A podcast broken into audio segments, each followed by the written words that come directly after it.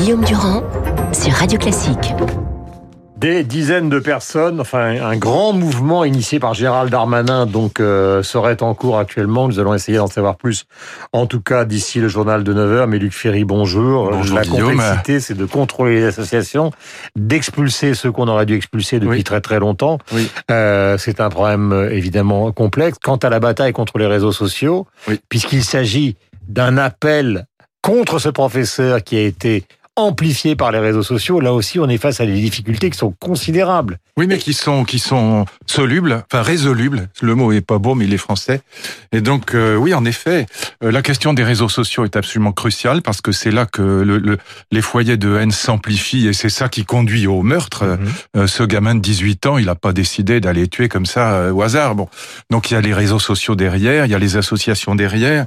Les expulsions, c'est difficile aussi. À la fois, ça coûte cher, et puis c'est euh, Jean-Pierre Raffarin l'a rappelé, et puis c'est l'état de droit y est y est hostile d'une certaine manière, mais il faut le faire quand même. Donc, euh, on va dépenser 80 milliards pour la relance de l'économie. On peut mettre quelques quelques millions sur ces, ces questions-là.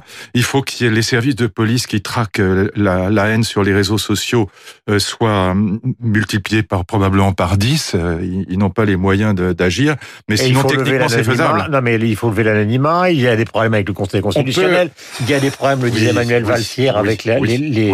Avec le- les, les- comment dirais-je le le surplomb européen, c'est-à-dire euh, C'est une question politique, Guillaume. J'entendais tout à l'heure sur votre antenne quelqu'un dire que c'est l'administration qui résistait. Pardon, mais je, je ne supporte plus ce discours. L'administration, elle obéit aux politiques. C'est une administration sur ordre. Donc elle obéit à 100% aux politiques. C'est pas l'administration qui freine. L'administration, elle fait ce qu'on lui dit de faire. Et donc, euh, voilà, tout ça, on peut accumuler les difficultés, dire c'est très difficile. N'empêche que c'est c'est ce qu'il faut faire et il faut se donner les moyens de le faire. Y compris s'il faut modifier quelques règles de l'état de droit. Si on dit qu'on est en guerre, les règles de la guerre sont pas celles de la paix. Donc il faut, il faut y aller. Moi, quand j'ai demandé qu'on expulse les, les, les quelques milliers de, de fichiers S étrangers, fichiers S pour entre, entre guillemets radicalisation, je me suis fait insulter par les néolibéraux comme par l'extrême gauche dans la presse. Bon, il faut le faire. Voilà. Donc après, on peut toujours accumuler les difficultés, mais ce sont des difficultés simplement techniques. On peut les, on peut les surmonter. Mais Hum, C'est vrai, c'est l'enjeu. Il y a quelques instants, Gérald Darmanin qui vient de s'exprimer, puisqu'il y a une opération qui est, qui est en cours, évidemment. Oui, il Vous y a avez 200. votre point de vue. Gérald Darmanin sur Europe 1 il y a quelques instants. Gérald Darmanin sur Europe 1 il y a quelques instants, le voici.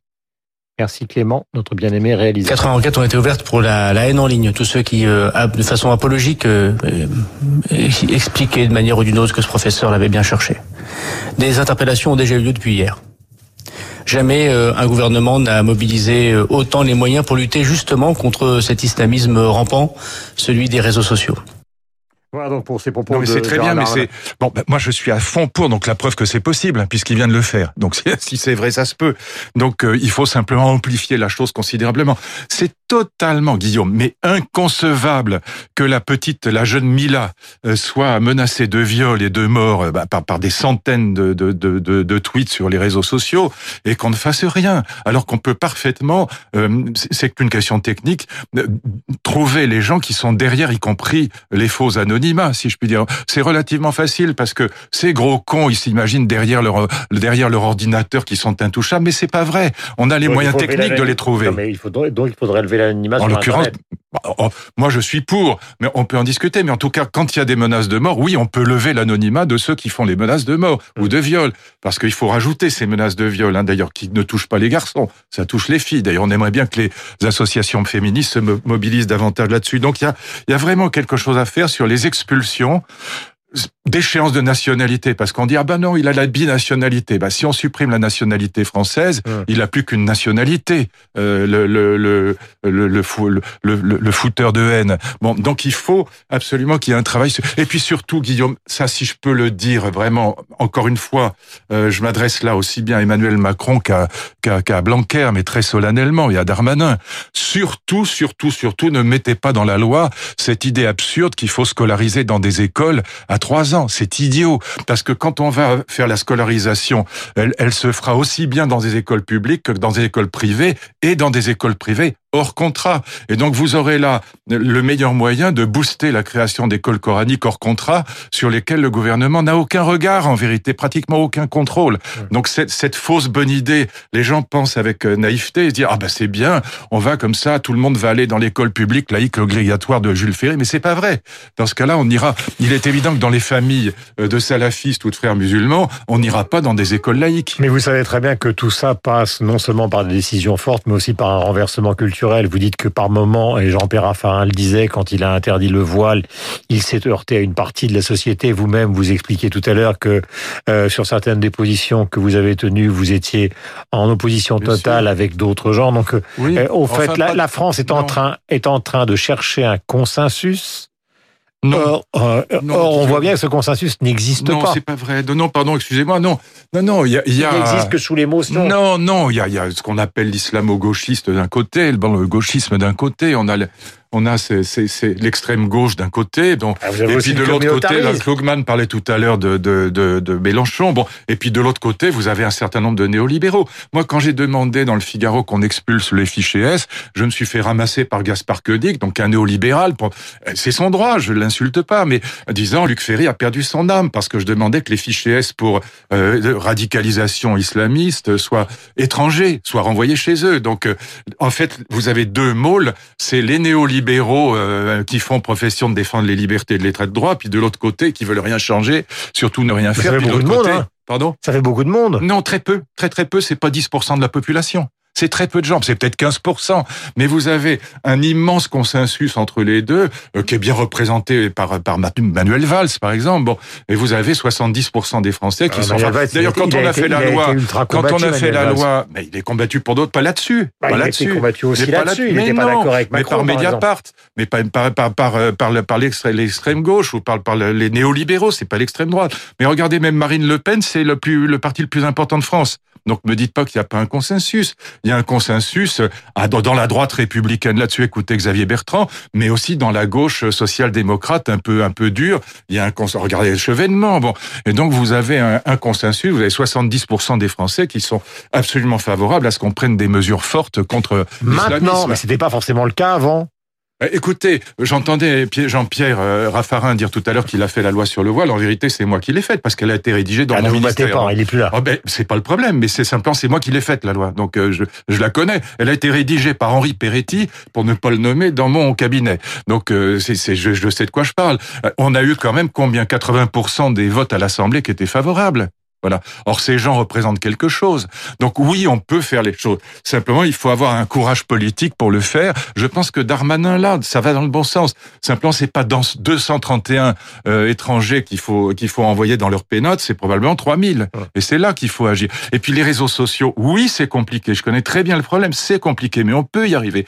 Et même si on n'atteint pas tout le monde, même si sur les 30 000 tweets euh, qui euh, menacent Zimed, Zineb El Raoui ou qui menacent euh, Mila, on, on en atteint que 300, mais ce sera déjà ça de fait. Et si on, on attrape les gens et qu'on les punit très, très, très sévèrement quand il y a des menaces de mort ou de viol, mm. euh, les autres, ça les dissuadera. Donc il y a, il y a une question. Écoutez, Guillaume, la seule chose qui compte, c'est la volonté politique là-dedans. Et donc, qu'elle qu'elle soit durable. Il s'agit pas de répondre à un événement euh, traumatisant par dans la semaine. C'est sur des années que ça va se jouer.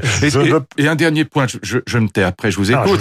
mais il est vital d'associer les musulmans à ce combat. Sans eux, on ne fera rien. Voilà, c'est très. Vous avez invité l'imam de Bordeaux. Euh, l'imam ah, Chalgoumi est un, type absolument épatant. Il faut qu'on entende davantage ces gens-là quand ils, ils, défendent même le droit à la caricature. C'est très important que, que nos élèves musulmans dans les classes entendent ça et que les profs ne soient plus terrorisés de parler du Coran ou de parler de la liberté d'expression. Euh, tout à l'heure, vous parliez justement euh, du consensus qui existait, mais souvenez-vous, il y a encore très peu de temps, sur l'ensauvagement, le consensus n'existait pas entre le ministre de l'Intérieur et donc euh, le garde des Sceaux. Mais parce que le ministre, le, parce que le garde des Sceaux vient de l'extrême gauche, c'est son droit. Mais c'est dans ce c'est le discours de l'extrême gauche traditionnelle. Ah, il a le droit. Moretti vient pas de l'extrême gauche. Mais si, il vient de la gauche de la gauche. Bon, et donc il vient de la gauche de la gauche. C'est son droit. Encore une fois, moi je, je respecte les, les, opinions des uns et des autres, même si je ne les partage pas.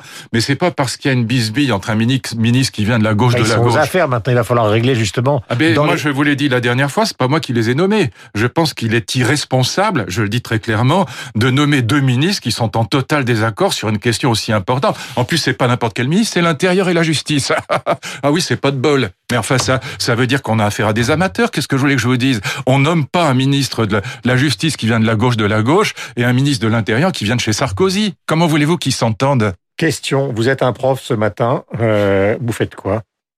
Alors moi, je, je recommanderais, puisqu'il y a tout un débat autour de cette question, qui a été ouvert notamment par Manuel Valls, pour qui j'ai de l'amitié, de l'estime et du respect, aussi par mon ami Pascal Bruckner.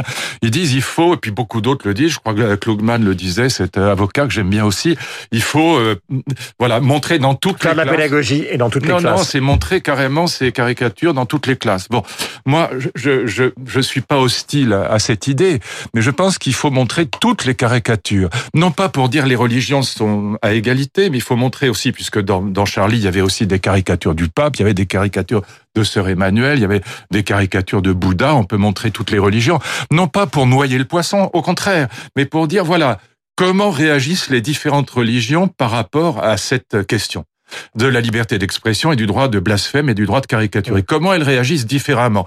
Les catholiques le prennent pas bien. Il y avait dans Charlie un truc assez abominable où on voyait le, pape sodomiser Sœur Emmanuel. Je n'ai pas trouvé que c'était d'un goût exquis ni que c'était très drôle, mais personne, aucun catholique n'a pris une mitraillette pour aller massacrer Charlie. Bon, donc comment ça se fait qu'il y a des réponses différentes des religions? Pourquoi? D'où ça vient?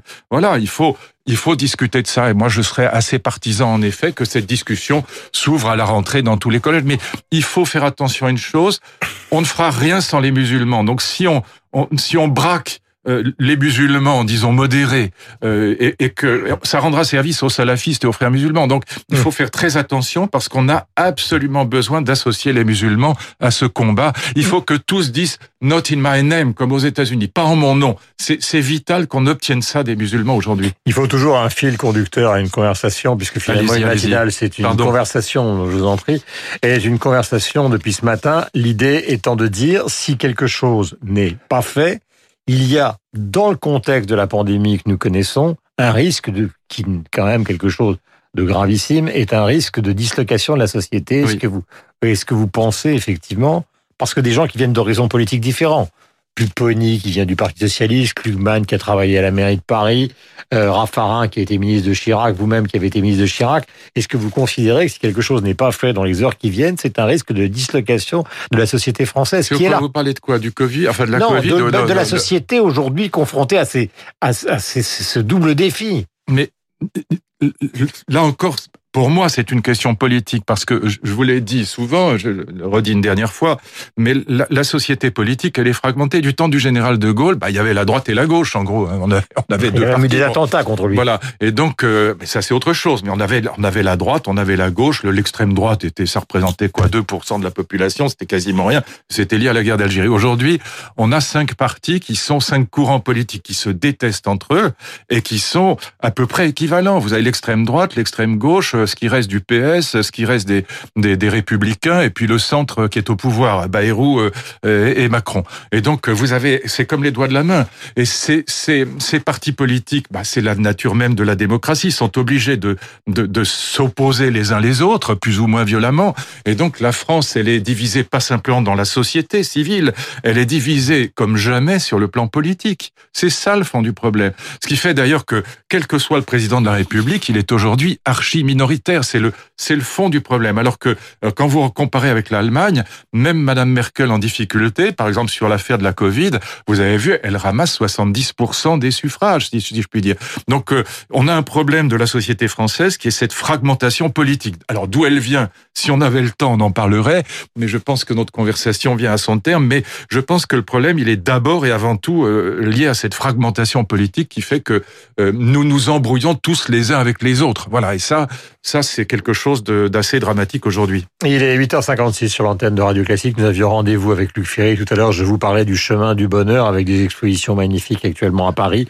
C'est utile. David Hockney à la, à la galerie Le Long, donc dans le 8e arrondissement. Dans deux jours, l'exposition Matisse qui est la quintessence du bonheur, donc au centre Pompidou. Et puis, si vous voulez avoir le sourire ce soir sur France 5, vous pouvez regarder donc le célèbre film de Stanley Donen qui s'appelle, vous savez, Chantons sous la pluie avec Gene Kelly. C'est un film de 52 avec une, musique, une musique euh, composée par Arthur Freed. Nous avons rendez-vous avec le rappel des titres, la météo, la bourse, et puis nous retrouverons évidemment avec une